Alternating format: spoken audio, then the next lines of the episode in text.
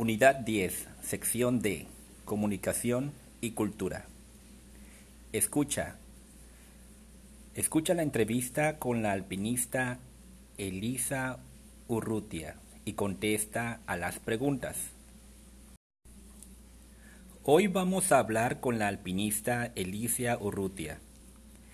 Está en España después de escalar el monte Everest. Elisa, ¿qué planes tienes para la próxima temporada? No voy a hacer ninguna escalada el año próximo. La temporada pasada acabé agotada y tengo que darme un poco de descanso. El próximo curso voy a hacer una campaña escolar en el País Vasco. Quiero ir por los colegios y hablar con los chicos y chicas sobre este deporte. ¿Y cuánto tiempo vas a dedicar a esta actividad? Voy a dedicarme unos tres meses. Después quiero montar un centro de alpinismo y organizar excursiones por la montaña.